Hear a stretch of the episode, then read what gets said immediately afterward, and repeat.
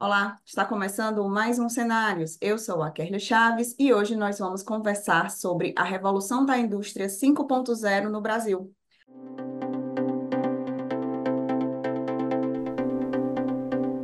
Cenários Trends.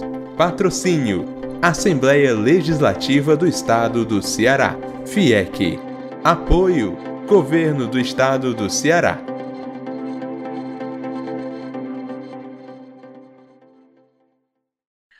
Convidado deste programa é o Jefferson Gomes, diretor de inovação da CNI e professor do ITA.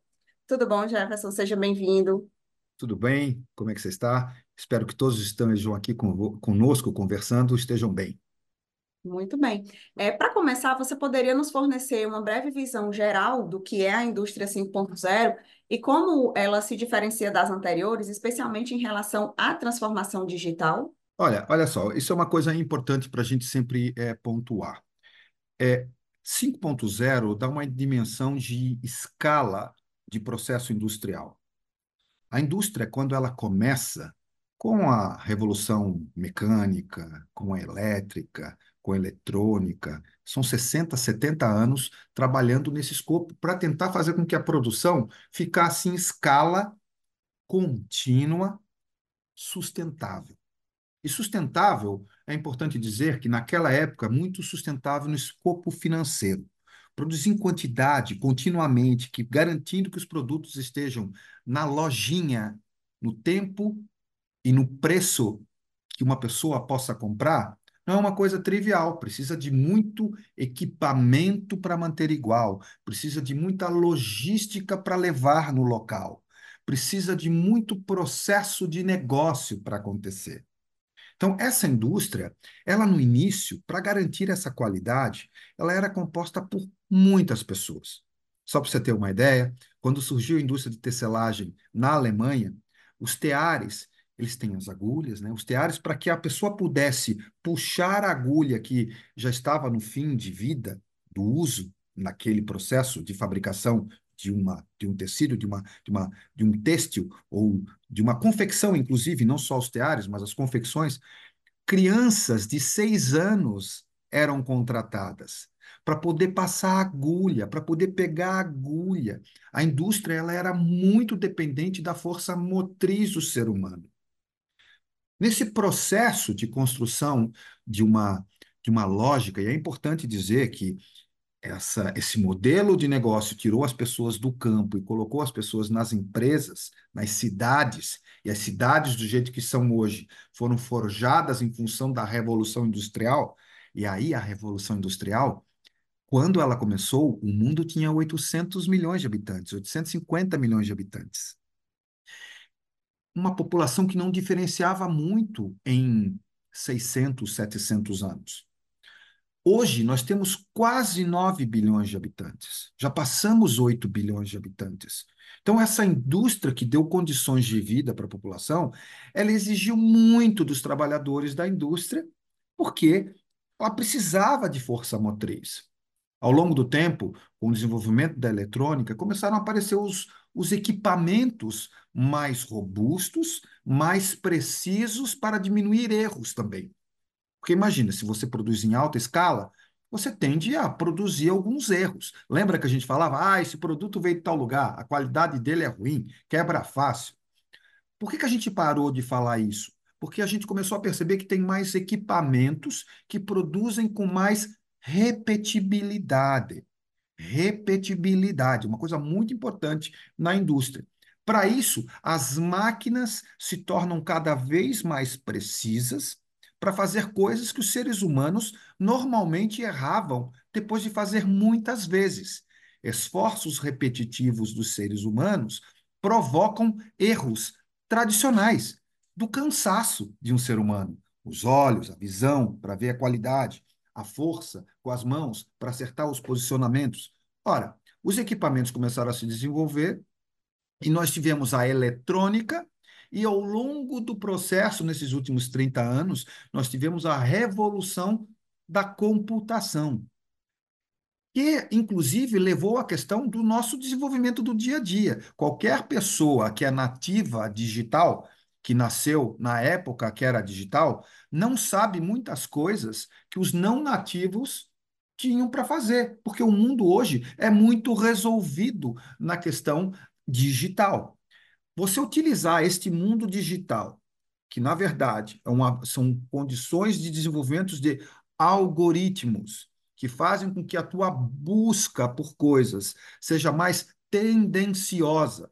Então, por exemplo, se você quer buscar um determinado assunto, como consertar uma máquina de cortar grama no YouTube, você vai encontrar um monte de informações sobre como fazer esse conserto. Por quê? Porque o software traz, o, algoritmo traz uma ordem para isso. Quando você vai pesquisar novamente, já está lá algumas informações relativas àquilo. Esses conjuntos de, de tecnologias começaram a ser tomados de posse pelas empresas para o seu dia a dia.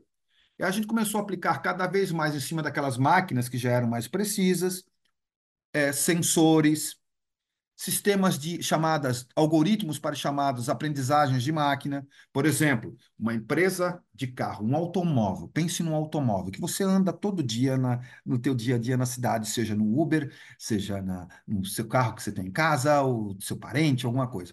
Um carro, olhe para esse carro. Esse carro tem aproximadamente 5 mil pontos de solda para juntar metal com metal. Quem faz isso é um robô. Antigamente era um ser humano batendo chapa com chapa para fazer esse processo acontecer. Ficava com doença, ficava com problemas de repetibilidade. Hoje um robô faz isso. Mas com o desenvolvimento da indústria 4.0, primeiro a 4.0, foram colocadas técnicas que, de modo que o próprio robô começasse a perceber: opa, eu estou fazendo solda aqui, mas a partir de um certo tempo eu estou gastando mais energia. Espera aí, vou botar um equipamento de visão, olha esse processo, está na hora de trocar essa ponta de solda. Está na hora de trocar o produtinho que faz a solda, o eletrodo que faz a solda. Ele vai lá e troca. Não é um ser humano que fala para ele que tem que trocar. Não é um ser humano que fala para a máquina: epa, você está gastando muita energia. Está na hora de você diminuir ou trocar as suas ferramentas por ferramentas mais novas. Não é um ser humano que começa a falar: opa, Lá na frente, na venda, está indo devagar. Você pode cadenciar a velocidade dessa produção. O ser humano que vivia em funções muito declaratórias para monitoramento e controle, que tinha passado para isso, já com menos esforços para serem feitos, com técnicas de segurança do trabalho e qualidade de vida do trabalhador mais apuradas. Sim, quem trabalha numa indústria tem muito mais qualidade de vida hoje do que quando eu comecei na indústria, na, no começo da década de 90, mas muito mais. Segurança é maior, aspectos relacionados à qualidade de vida são maiores. Você tem a presença cada vez maior de equipamentos. Estes equipamentos, no entanto, têm sempre um lado bom e um lado complicado. Esses equipamentos, uma, uma vez aplicados na indústria, eles começam a criar situações também que são um pouco, vamos dizer, é, causam certa ansiedade. Você, qualquer cidadã, cidadão normal, no mínimo vai estranhar se um robô chegar ao seu lado e perguntar se pode te ajudar no trabalho porque é uma máquina, é um equipamento. Chega do teu lado, começa a querer trabalhar contigo. Ora, mas a partir de. E isso, inclusive, é uma coisa interessantíssima. Isso, inclusive, é a principal causa de problemas de ansiedade no Japão. Como o Japão é o país que mais tem robôs no mundo, por, é, é, é por 100 trabalhadores, é, é, os trabalhadores ficam com certa ansiedade de trabalho. Então você começa a deixar o robô cada vez mais humanoide, formatos de humanos, para que ele tenha menos medo daquele braço enorme, daquela força. Ou então eles te envolvem. O trabalhador tem que pegar uma. uma, uma só ele tem a capacidade de, de fazer uma determinada ação, um determinado reparo no alto de uma coisa, de um determinado assunto. Ele pode usar uma armadura de robô que vai fazer com que ele tenha força suficiente para levantar e descer para esse robô ter inteligência artificial olhando para a pessoa, como é que, é o, como é que ela se comporta com aquilo, inclusive ele, ele mede batimentos cardíacos da pessoa, ele verifica a dilatação da pupila do ser humano para verificar como é que ele se adapta melhor para aquele corpo. A adaptação dessas tecnologias todas para melhorar qualidade de vida, para melhorar segurança do trabalhador, é o que a gente chama de indústria 5.0, que na verdade é pegar todas essas técnicas que nós já temos e mergulhar um pouco na característica de cada indivíduo. Tem pessoas que são mais extrovertidas, pessoas que são mais introvertidas, pessoas que são mais de desafios, pessoas que são mais auditoras, pessoas que são mais de excelência, pessoas que são mais de relações. E essas máquinas começam a aprender esses perfis distintos para auxiliar na vida desse ser humano. Isso é a indústria 5.0. Perfeito. E você pode falar para a gente quais são as tecnologias emergentes que estão impulsionando a indústria 5.0 e como que elas estão sendo integradas nas operações industriais? Assim, ó, se a gente fosse pegar é, é, a, as tecnologias, né, é, é, alguns princípios da, da indústria eles têm que ser cobertos, devem ser cobertos. É, é, por exemplo, um princípio básico é a gente tem que garantir a qualidade. Qualidade do produto ela é, ela é fundamental. Você pode arrebentar com uma marca que funciona bem, sabe aqueles robozinhos que fazem é, é, limpeza de casa, sabe? Aqueles robozinhos lá são fantásticos, porque eles têm aprendizagem, eles começam a entender quais são as áreas que eles já cortaram. São algoritmos relativamente simples que você faz. E ele vai preenchendo o espaço da casa. No entanto, a principal causa de reclamação daquilo lá é que as vassourinhas que ficam embaixo dele, elas quebram. Porque o projeto mecânico, olha para isso, não é por causa da capacidade de inteligência dele. O projeto mecânico daquelas vassourinhas que ficam embaixo tem defeitos de esforços. Ora, eu posso. O que, que adianta eu desenvolver um robô que vai ter essa inteligência se eu não desenvolvi antes, muitas vezes, inteligência para fazer a vassourinha que vai ficar lá embaixo? Então, repetibilidade na indústria ela é fundamental. A repetibilidade que garanta também produtos que não vão ter obsolescência percebida pela falta de qualidade. Eu tenho que ter obsolescência percebida simplesmente porque ficou velho, ficou desgastado. Engenharia ruim quebra. Engenharia boa gasta. Tudo vai gastar. Água mole em pedra dura, tanto bate até que fura. Tudo gasta. Então eu tenho que fazer engenharia que garanta que gaste. Para isso eu uso a primeira etapa da inteligência. Desenvolvimento de algoritmos, aplicativos, que garantam que no projeto que eu estou desenvolvendo me dê a inteligência suficiente para que eu não quebre, auxiliando os processos de cálculos dos seres humanos. Então, eu tenho muito avanço na área de projetos.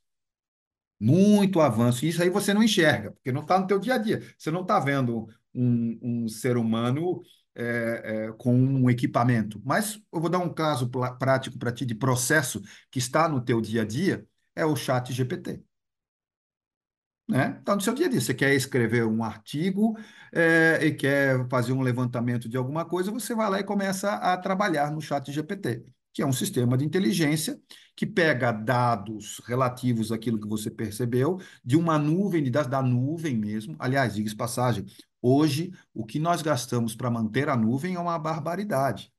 A quantidade de, de energia que gastamos no mundo para proteger a nuvem já é 12 vezes a energia do Japão, gasta no Japão. Tá? Porque tem muitos dados na nuvem. São tantos dados na nuvem que a gente consegue fazer algoritmos de, de machine learning que consigam, a partir de uma pergunta, montar um, ter, um texto, uma lógica específica, de, chamada LCC, que que esse texto começa a ser escrito baseado naquela pergunta, naquelas pequenas perguntas, inclusive com perguntas tendenciosas. Ele consegue fazer resposta a perguntas tendenciosas. Ora, se a gente consegue fazer coisas aplicadas para montar textos, a gente consegue fazer algoritmos para melhorar máquinas, né, para fazer peças. Então, existe os aplicativos de auxílio ao projeto, softwares de auxílio ao projeto, que hoje não só embarcam qualidades que, que outrora eram somente das pessoas, eles embarcam também bibliotecas de algoritmos, bibliotecas de projetos já pré-existentes, para que você possa ter um chat GPT de algoritmos, chat GPT de projeto de máquina. Entendeu? Então, essa é uma linha básica de processo.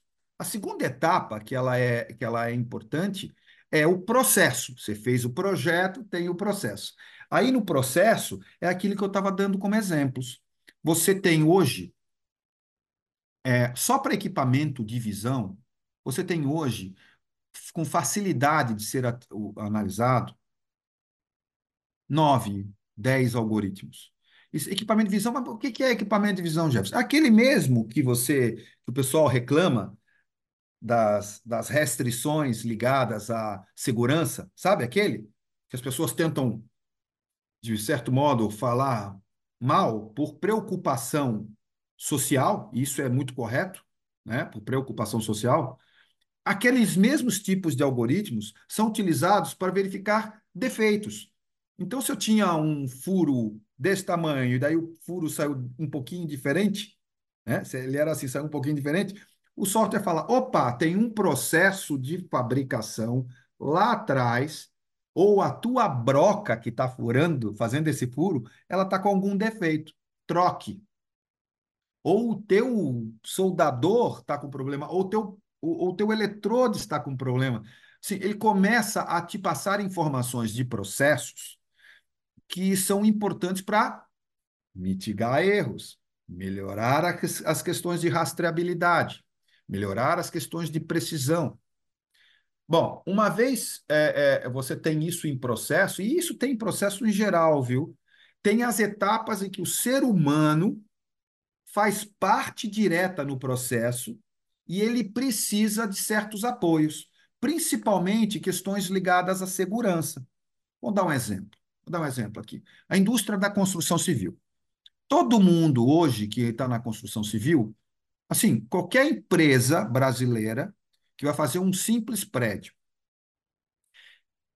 é, essa empresa, para poder fazer um simples prédio, ela tem que seguir procedimentos de segurança do trabalho. Elas são auditadas frequentemente. Funcionários de indústrias são responsáveis pela segurança do trabalho.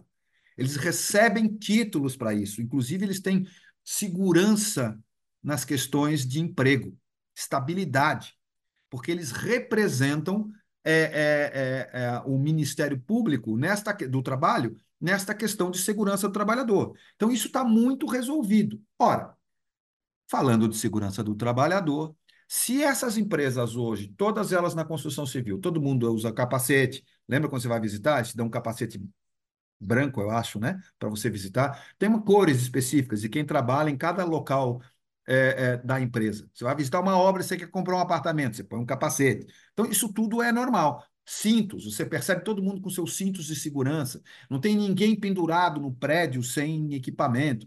Bom, se isso mecanicamente funciona, e hoje os sensores estão cada vez mais baratos, a cada dois anos os sensores ficam quatro vezes, média, mais baratos. É muito rápido, os mesmos sensores. Uma prova clássica é o seu celular. Se você quiser comprar um celular novo, você vai pagar 3 mil dólares. Sei lá, é, é um, um, computador, esse celular mais famoso que tem aí, você paga em torno um, um, bastante dinheiro nesse processo. Dá, entre aspas, mais 70 sacos de soja. Você paga por um celular tá bom? É para a gente tentar entender o tamanho de indústria e, e, o setor agrícola, né? Nesse aspecto. 70 sacos de soja. Ora, se você for querer comprar a versão anterior, já é mais barato. Se você quiser pegar a versão anterior da anterior da anterior, já é mais barato, não é? E às vezes essas tecnologias são passadas para outras marcas. Aí fica mais barato ainda. Então, é, é, em termos práticos, se esses sensores estão cada vez mais baratos, dá para a gente colocar sensores mais antigos, que tenham efetividade, em lugares que outrora a gente não colocaria. Por exemplo, no capacete de uma pessoa. Eu posso, por exemplo, ter todo o desenho. Lembra do que eu falei antes do projeto? Ter todo o desenho de espaço, eu posso colocar câmeras em, toda, em todo o prédio, eu posso colocar sensores específicos de, de, de movimentação em todo o prédio, e eu posso garantir que nenhum trabalhador vá para uma zona de perigo. Eu posso garantir que nenhum, posso botar no cinto do trabalhador sensores, eu posso garantir que nenhum trabalhador pegue peso extra do que pode pegar para ter menos, para não ter problemas depois é, de injúrias ao seu corpo que vão ocorrer naturalmente se ele ficar pegando de forma errada os pesos dentro de uma indústria civil. Isso é indústria 5.0, são aplicações de sensores, são aplicações daquilo mesmo, da inteligência artificial para isso. Agora, finalizando, eu ainda tenho o produto feito, eu tenho a, a venda dele. Eu tenho o uso dele, desse produto. Esse, lembra que eu estava falando do, do aspirador de pó? Ora, eu posso ter, então, aplicações nesse. É, é, no robozinho, do aspirador de pó lá do robozinho. Eu posso ter aplicações em que esse robô vai se adequando ao modelo de vida daquela pessoa e não fazer a mesma coisa seja, aquela pessoa ela, ela anda mais naquelas regiões. Ele vai se adequando a passar mais naquelas regiões. Que ele percebe pelo vai percebendo por várias características que ele vai aprendendo ao longo do processo. E então, sem assim, contar ó, também, é, Jefferson, só te interrompendo, sem contar também que é a melhoria dos modelos, né? Exato. A gente viu, usando o exemplo do robô, você só viu o robô que varria.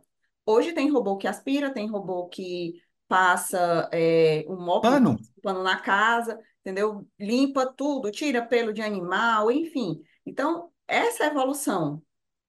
Tem-se o mesmo robô agora ajudando na empresa, na indústria, fazendo outras coisas. Ele não está tirando pelo mais, ele está arrumando um espaço.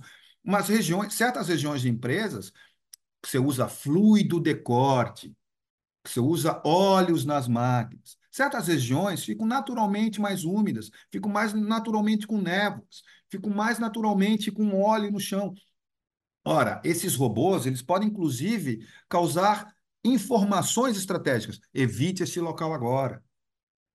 Evite esse processo, evite passar por aqui. Não precisa alguém chegar lá e olhar, olha, que tá, que tá perigoso. Porque às vezes as pessoas estão tão atarefadas que elas veem um perigo, mas elas estão resolvendo um problema que elas nem pensaram naquele momento em resolver aquele perigo, culturalmente falando.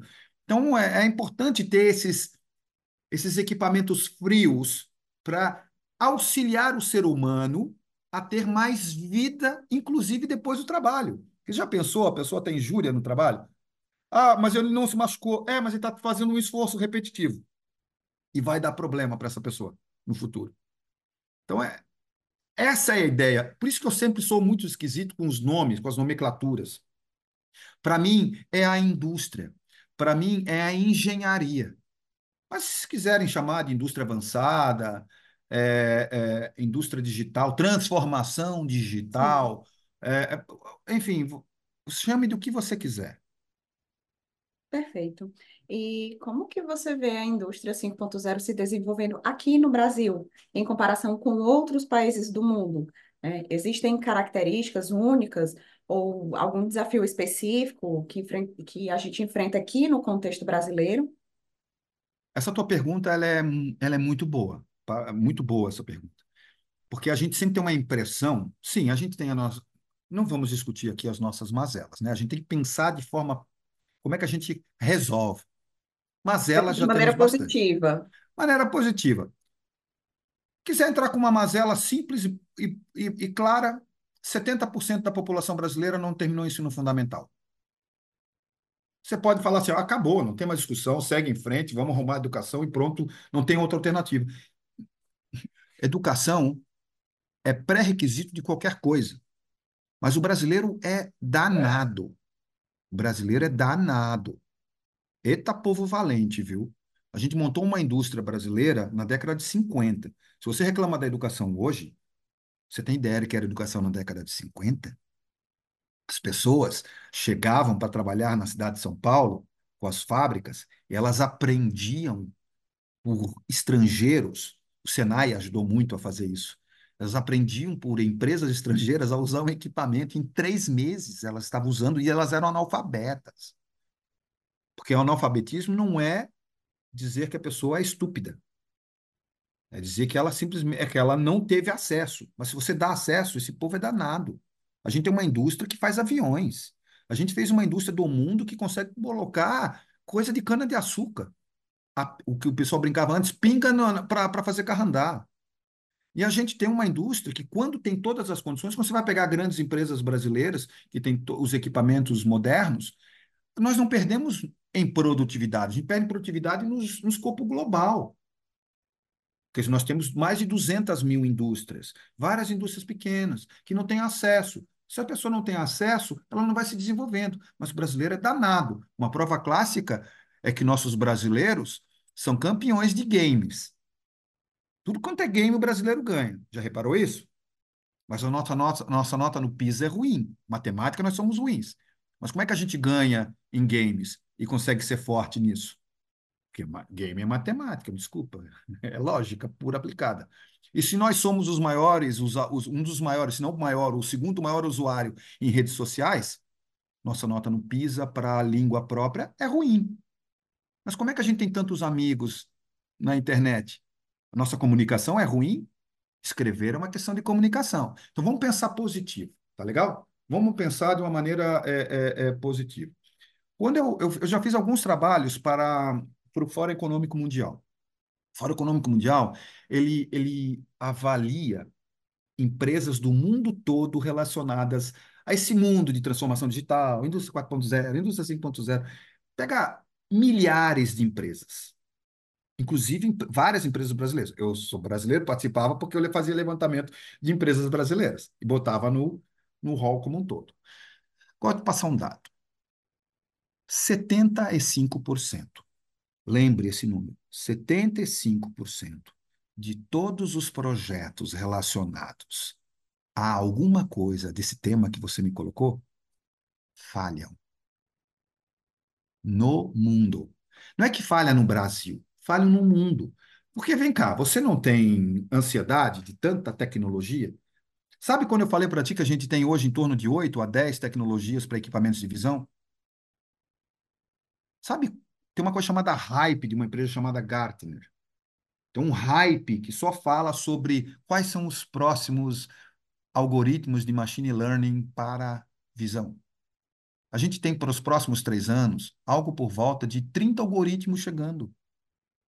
Ora, no mínimo, se eu sou recém-formado, eu estou dizendo assim para ti, ó, daqui a dois anos eu estou defasado. Agora imagina se eu me formei há 10 anos. Está defasado demais. Todos nós estamos defasados, mas o mundo está defasado.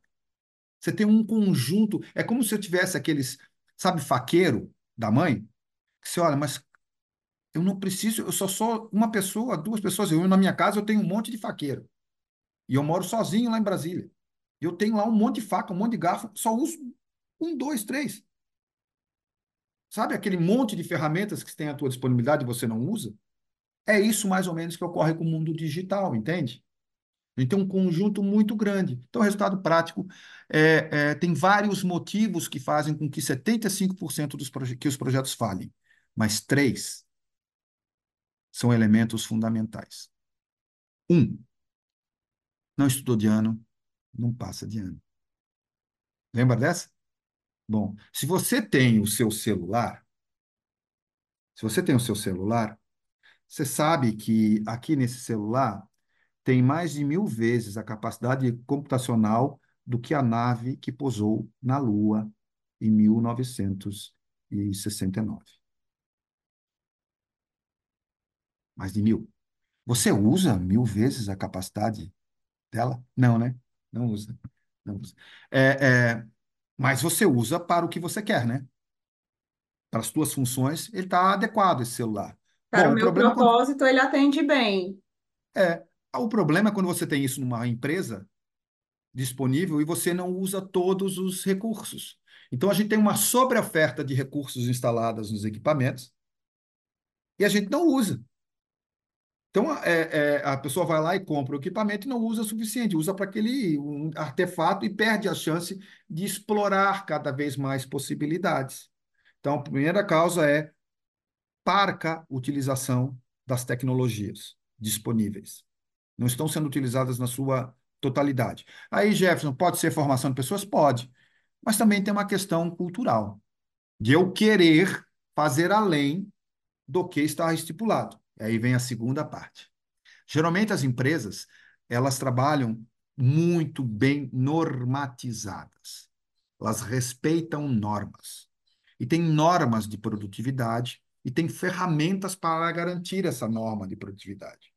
Uma ferramenta dessas é conhecida como Lean. São procedimentos. Só que o pessoal esqueceu, dentro do Lean, que eles têm o Kaizen, que é a melhoria contínua. E as pessoas têm utilizado pouco de melhoria, de tecnologia, de, de métodos ágeis para testar e destestar. Ou seja, você começa a testar uma técnica é, e essa técnica ela não funciona, volta. Começa outra, volta. Não, as pessoas elas não querem errar, elas têm pouco apetite ao erro, porque uma empresa tem que produzir repetibilidade, em escala, sustentavelmente, continuamente. Então, as pessoas têm pouco apetite ao erro. Então, via de regra, essas técnicas digitais, elas têm muita dificuldade de serem aplicadas. E aí vem o terceiro ponto. O terceiro ponto é importantíssimo. Os, os, os responsáveis por manter as empresas têm, em média, mais que 45 anos. Entre 45 e 57 anos, 55 anos, coisas desse tipo. Essas pessoas não são nativas digitais. Então, quando as pessoas não são nativas digitais, muitas vezes elas não compreendem o que está sendo passado. Então, não só formação de funcionários você tem que ter, como a reformação de é, é, é, CEOs você deve fazer. Então, o, o problema não é se no Brasil a gente faz bem, o problema é que no mundo inteiro a gente está tendo esse problema. E esse é um problema clássico do Brasil. Agora, temos nossas mazelas. Nossas máquinas têm, em média, 15 anos de idade. 15 anos de idade. São máquinas velhas. Olha, a gente precisa trocar todo o maquinário? Olha só, o Brasil é muito bom na área de mecânica de precisão. É um dos países conhecidos por serem bons em mecânicas de precisão.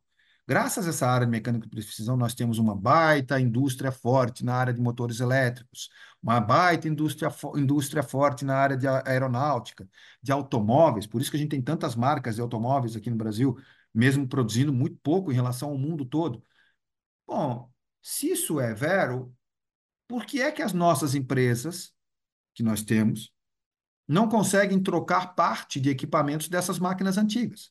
Por exemplo, sabemos que se trocássemos todos os motores elétricos dessas máquinas que têm média de 15 anos, e se em alguns casos nós colocássemos é, inversores de frequências, a nossa eficiência energética ia aumentar em algo, a, a, o nosso gasto ia a, é, diminuir em torno de 20%. É muita coisa. Só que a gente precisa estabelecer grandes programas para melhorar essas questões.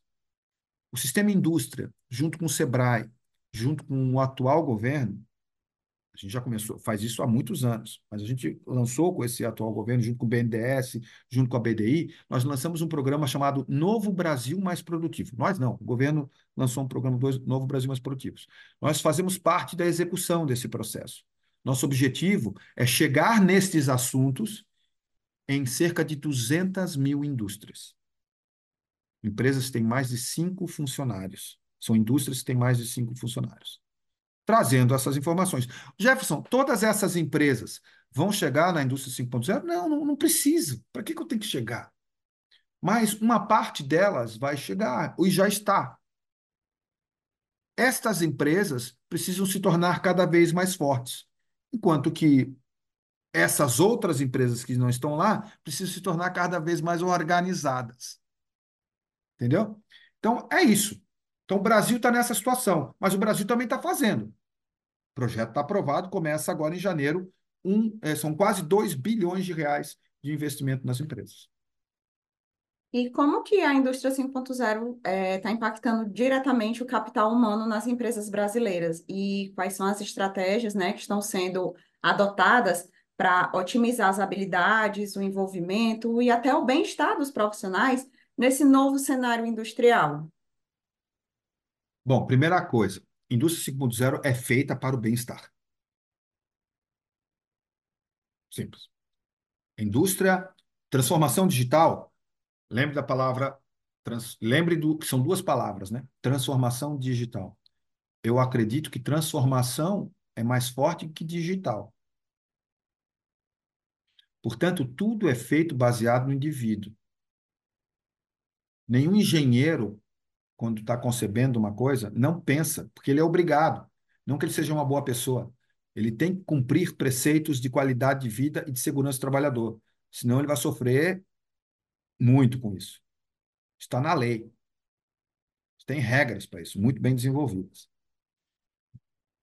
Ora, isso posto, que isso é feito para o indivíduo, olhando para o indivíduo, é, é, cabe a gente é, racionalizar esse processo. Para você colocar tecnologias, você precisa de grandes programas de formação. Reformação seria a palavra mais adequada.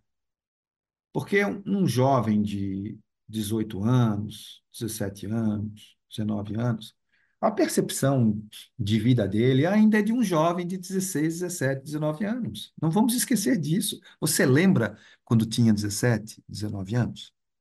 Lembra como você é hoje? É diferente. Então, assim, não adianta só fazer grandes programas de formação de pessoas.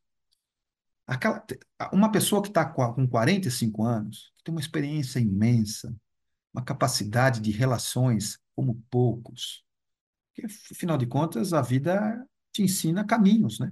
Essa pessoa, ela tem muito mais apreço ao dia a dia de trabalho dela do que uma pessoa de 17, 19 anos. Eu estou falando em média. Ah, eu tenho uma exceção aqui, tenho uma exceção acolá. Estou falando na média. Então, tão importante quanto programas de formação de pessoas, estão os programas de reformação de pessoas. Para não falar reformação, que para a gente é uma palavra esquisita, requalificação. Então, poxa vida, vamos pegar aquelas pessoas que têm um apreço pela, pela sua corporação, pela sua comunidade, pelo seu espaço, já criou, já criou uma lógica de relações e vamos requalificá-lo. Hoje em dia, antigamente, quando eu aprendi a, a aprendi engenharia, eu aprendi a Fortran, uma linguagem computacional. Era danado. Hoje tinha o pessoal do C++, eram programações difíceis de serem feitas. Hoje, nós temos é, programações que você consegue trabalhar e fazer grandes acertos, como, a, como R, como Python, que pode te facilitar bastante a vida e você aprende muito rápido. Entender como um sensor funciona é, é uma coisa que até então era complicada. Hoje, você consegue saber se vai botar um sensor de radiofrequência, se vai colocar um beacon, se vai... você sabe qual a escolha. Eu lembro uma vez que um empresário chegou para mim e falou assim: Jefferson, minha indústria está 4.0. E daí eu falei, poxa, bacana, o que, que você fez? Eu coloquei sensor de RFID pela fábrica toda. Eu perguntei, por que não botou beacon? Sabe aquela conta de 143 dividido por 17? Tenta fazer. Esse rosto mesmo, que a pessoa ficou. Por quê? Porque ela foi empurrada pela tecnologia como fim. Ela não pensou na tecnologia como meio. Tecnologia sempre será meio nunca será fim. O fim é aquilo que a gente faz para o externo, no final das contas. Seja como pessoa, seja como empresa. Então, é importante dizer que este mundo que tem um hype, muitas técnicas novas surgindo, para um conjunto de técnicas que eu tenho aqui que estão sendo utilizadas, é importante que eu tenha uma mitigação de ansiedade das pessoas fornecendo grandes programas de requalificação. E por incrível que pareça, quando você tem um problema, você vai procurar hoje uma escola? Não. Você procura o YouTube. Então, essa requalificação ela tem que estar ampla, irrestrita, gratuita, rápida, fácil. Nesse mesmo veículo que nós estamos usando agora nessa conversa, que é um veículo digital. Então, é uma grande revolução que você tem que fazer na área de requalificação.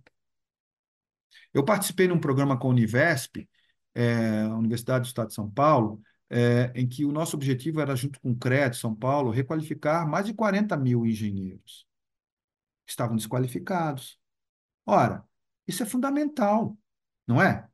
Afinal de contas, um curso de engenharia, quando você faz, uma engenharia tecnológica, não é científico, se você, se o curso é tecnológico, hoje em dia, se eu comecei o curso agora em 2023, em 24 e vou terminar o ano em 2029, você concorda comigo que a técnica que você vai aprender durante o teu curso, quando você sair já vai estar defasada?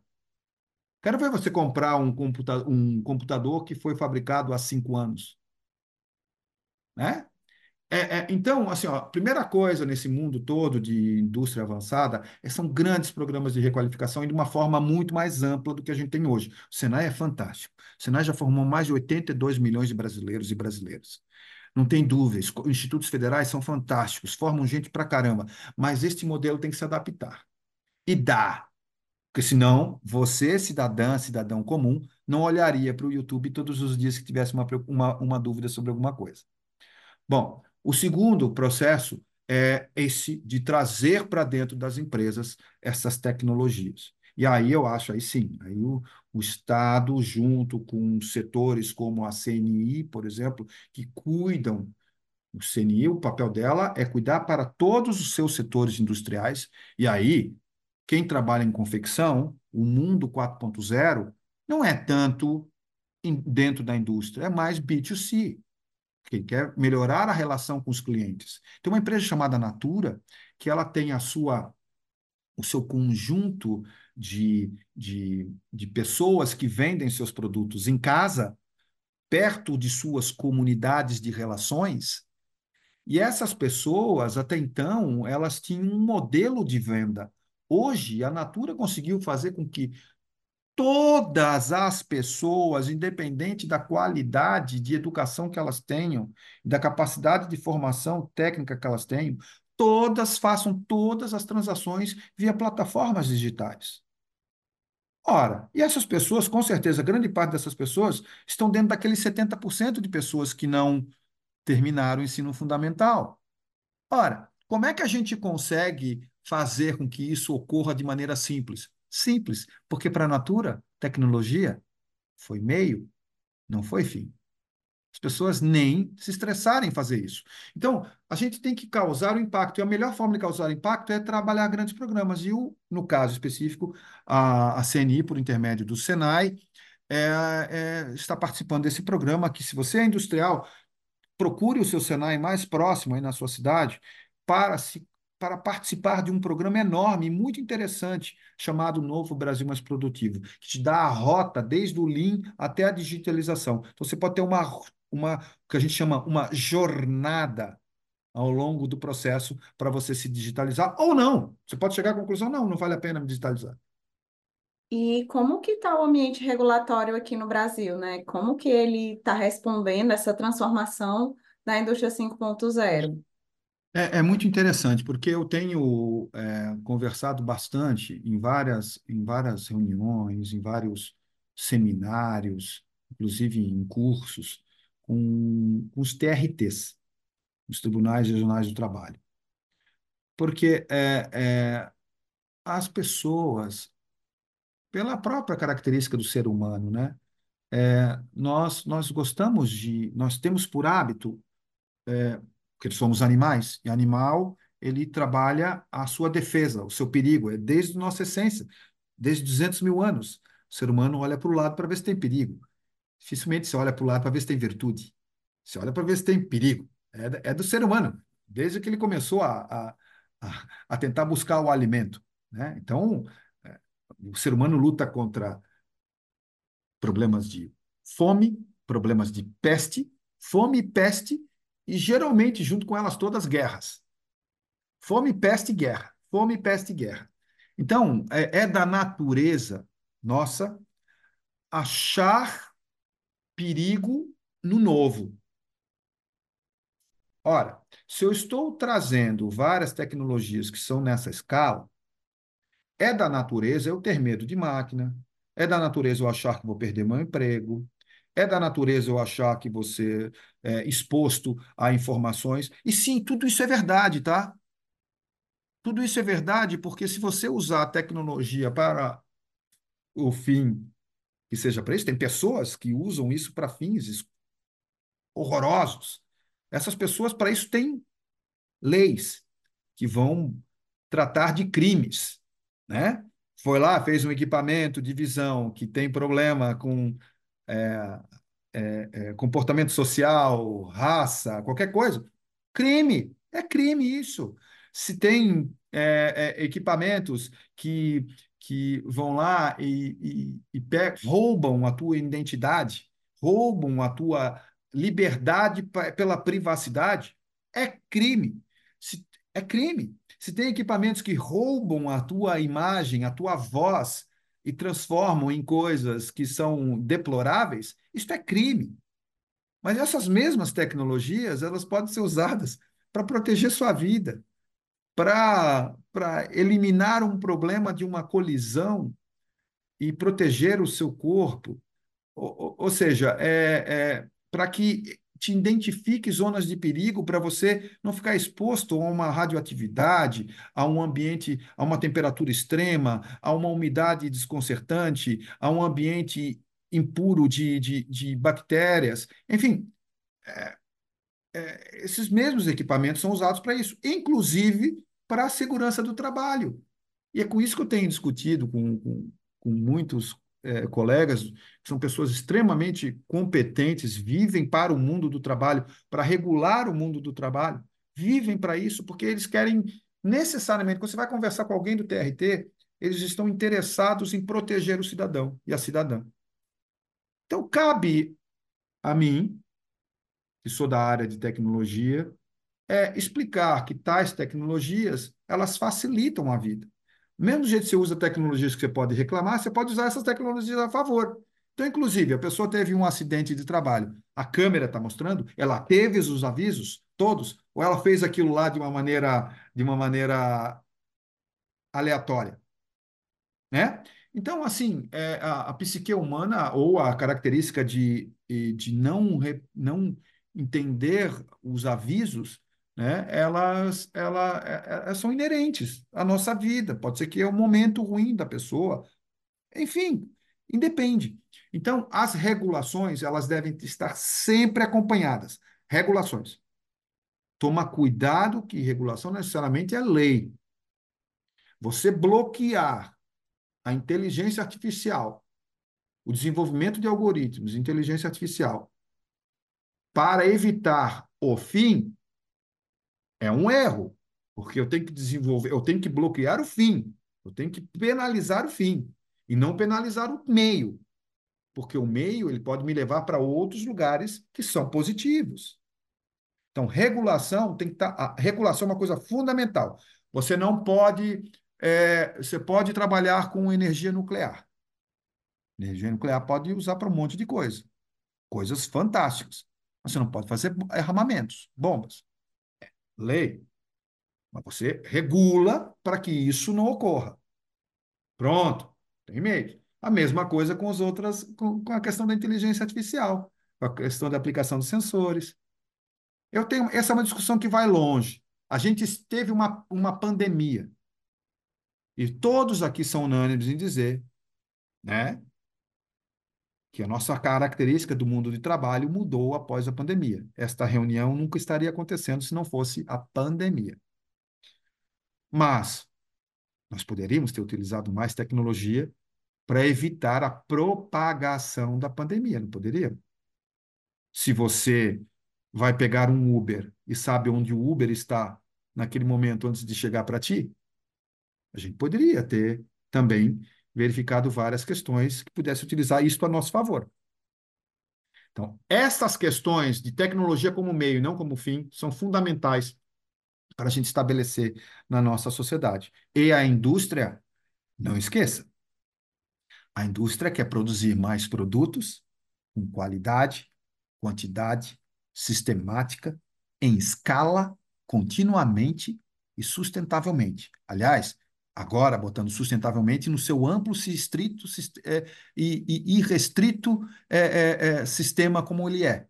A indústria brasileira, para você que não sabe, não você, mas o, a audiência, a indústria brasileira é uma das indústrias mais limpas do planeta. Eu vou repetir, uma das indústrias mais limpas do planeta. Ela trabalha com qual, porque nós nós temos todas as nossas mazelas, mas quando a Embraer foi construída, no final da década de 60, começo da década de 70, ela já se preocupava com toda a água que era colocada de rejeito industrial, que era colocada no rio chamado Vidoca, lá em São José dos Campos. Começo da década de 70. Então, a nossa indústria que gasta é a energia mais limpa, cuida mais da água, como poucas indústrias do planeta. Não vai tratar mal o seu habitante por causa disso. Então, é, e quais são as perspectivas futuras para a indústria 5.0 aqui no Brasil? Existem setores ou iniciativas que você acredita que terão um impacto significativo nos próximos anos? Olha só, é, indústria, indústria ela necessariamente é uma empresa global, entende? É, é, ela necessariamente é uma empresa global. Se você entrar numa empresa brasileira, de qualquer coisa, pensa, uma fábrica de biscoito. Vai entrar numa fábrica de biscoito aqui no Brasil, os tipos de equipamentos que a gente encontra, porque é tudo muito regulado, muito normalizado, sabe, muito normatizado, porque essa questão de alimento é uma coisa complexa. Porque tem que, não pode dar doença nas pessoas, né? Mas é assim no Brasil, você entrar numa indústria de alimentos, ou uma indústria de confecções, que não tem tanto problema relacionado a isso, os equipamentos que você vai encontrar no Brasil não são muito diferentes do que você vai encontrar na Tailândia, nos Estados Unidos, na Europa. Você vai encontrar dentro dessas fábricas mais ricas equipamentos mais. É, alguns equipamentos diferentes, mas os, o corpo central ele vai ser o mesmo. Então, eu nunca gosto de falar assim, ó, no Brasil, entendeu? Eu gosto de falar mais da indústria. Ora, a gente está numa escalada exponencial. Então, assim, ó, quando é exponencial, é, a nossa equação não é a AX mais B. É, é, é, algo assim, ó, uma pequena mudança já faz um loft, sobe uma curva muito grande. Então, o que eu estou querendo dizer é que todas as tecnologias ligadas ao mundo digital ainda estão em escala exponencial. Elas não estão em escala. Por exemplo, é, é tem uma escala que está linear, que é a do chip. Esse modelo de fazer chip tradicional, ele está chegando ao seu limite. Então, ele não tem grandes avanços. Em compensação, já tem a tecnologia é, de computação quântica, que daí vai mudar completamente. Daí, quando começar a quântica, vai ser tudo exponencial, novamente. Tecnologias de sensores ainda está exponencial para aplicação industrial, né? subindo. Né? Então, é, é, é, eu ainda enxergo. E quando a gente fala exponencial, a gente fala de uma coisa chamada precificação também. Então, cada dia que passa, as tecnologias estão mais baratas. Então, a tendência é que a gente ainda observe durante algum tempo proliferação de robôs autônomos, semi-autônomos, cada vez mais e mais e mais.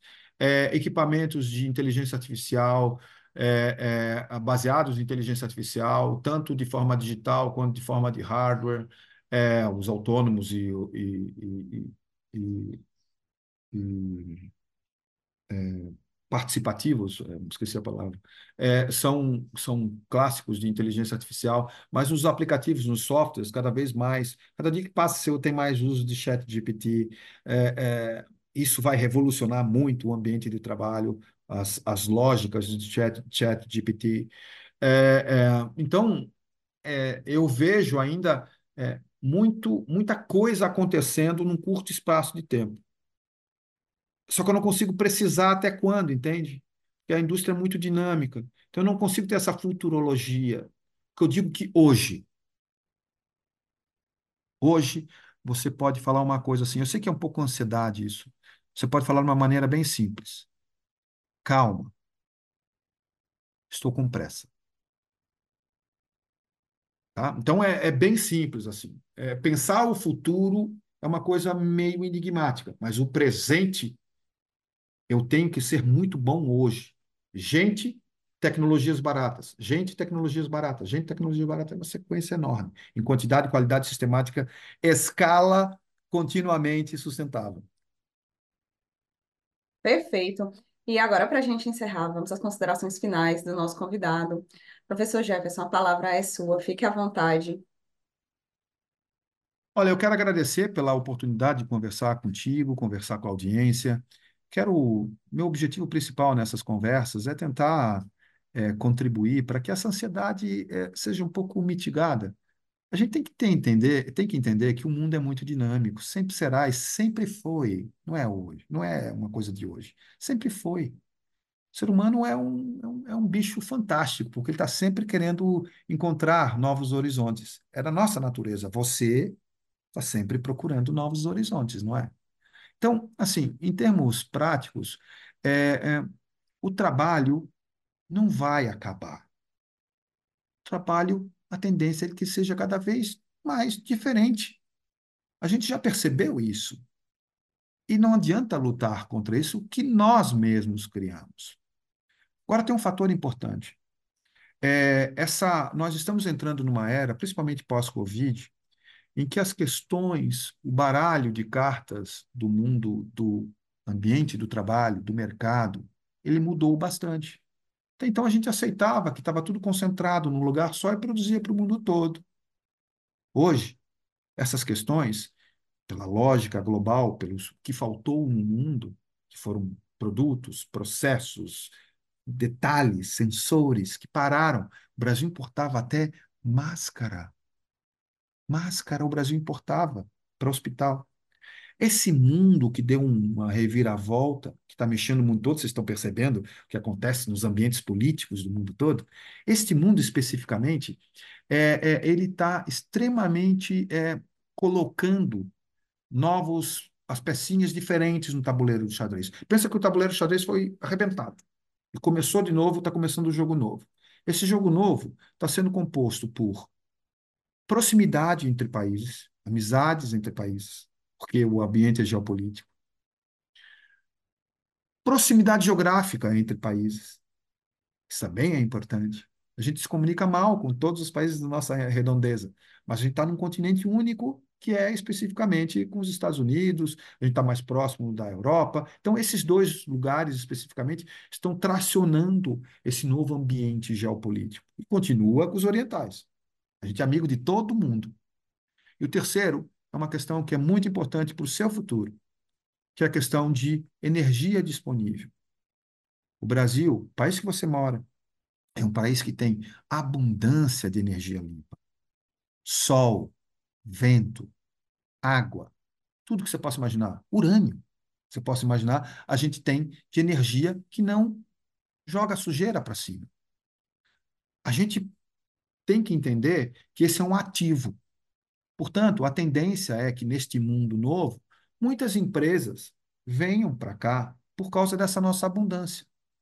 Além disso, são poucos países no mundo que mantiveram, durante esse tempo atual, as suas reservas, a sua biodiversidade. Você pode reclamar, a gente chacaneia, realmente a gente é muito ruim. Muitas vezes tem pessoas muito más que trabalham com as questões relativas a biomas. Mas, queira ou não queira, aceite ou não aceite, nós temos ainda reservas de biodiversidade elevadíssimas. Se a gente entender que essa reserva é a nosso favor, a gente vai trabalhar muito bem as questões de biodiversidade. E biodiversidade, diversidade é uma palavra importantíssima nesse mundo. Porque a gente consegue, em ambientes distintos, em biomas distintos, são poucos países como o nosso, tem tantos biomas. Sabe o que significa tantos biomas? Multiculturas também. Pessoas que pensam diferente. Isso é muito importante para a inovação. Como a gente tem uma alta biodiversidade, não é só o fato de ter mais mato diferente, é o fato de lá ter populações distintas, visões distintas de vida. Resultado prático, nós temos também um mundo que você permite produzir produtos para uma sociedade diversa como ela é. Então, beleza, nós temos energia, temos biodiversidade, no sentido amplo da palavra. E no mundo atual, como a gente vê, está tudo ficando muito caro, você tem que cada vez mais reaproveitar as coisas. Tudo que você tem, esse equipamento que você está me olhando, ele é feito de plástico, vidro e metal. No final das contas, tudo tem plástico, vidro e metal. É sério mesmo que a gente vai pegar toda hora plástico, vidro, metal e mandar para o lixo para reciclar, para fazer coisas menos nobres? Não, né? A engenharia tende a pegar plástico, vidro, metal e reutilizá-lo amplamente na sua matriz de produção, para precisar tirar menos minérios. É cada vez mais gritante a quantidade de produtos que são produzidos. A maior fundição do planeta, que é uma empresa brasileira chamada Fundição Tupi, ela basicamente a sua matéria-prima é de reciclados. E ela produz produtos importantíssimos para a indústria no mundo todo. É nesse país que você vive. É neste país que você vive. Que dentro desse novo escopo global, você pode ajudar bastante trabalhando e fazendo o seu papel como cidadão, cidadã, para que, esse, que a gente consiga resolver as nossas mazelas específicas. E dá. Então, eu sou muito positivo. Eu acredito que da onde é, a gente tira é, programas como o Brasil é. Sabe o que acontece quando você vai fora do país? As pessoas perguntam: onde é que você é? Eu sou do Brasil. Sabe a primeira coisa que a pessoa faz quando você fala que é do Brasil? Um sorriso. Tá aí. Se as pessoas sorriem para quando a gente fala de onde que a gente é e tem um país com essas percepções de possibilidades, com todas as nossas mazelas, hein? Eu acho que não dá para não ser positivo num país como o nosso. Muito bem, com isso a gente chega ao final de mais um Cenários. Agradecemos aqui a participação do nosso convidado, professor Jefferson Gomes, e também da sua audiência. Se você gostou, curta, compartilhe, deixe o seu comentário e se inscreva no nosso canal para não perder nenhum conteúdo da Trends. E até a próxima quinta. Tchau, tchau. Tchau. O futuro das energias renováveis é foco de um importante evento na Assembleia Legislativa do Estado do Ceará. Sessão especial Hidrogênio Verde, Energia e Inovação no Ceará. Dia 26 de maio, a partir das 9 horas, teremos um debate com a participação de convidados especiais sobre o uso e impacto dessa nova energia limpa no Brasil e no mundo. Acompanhe ao vivo também pelos canais oficiais da Alesse. Alesse, valorizar o desenvolvimento sustentável, mais que uma missão, nossa lei. Cenários Trends. Patrocínio: Assembleia Legislativa do Estado do Ceará. FIEC. Apoio: Governo do Estado do Ceará.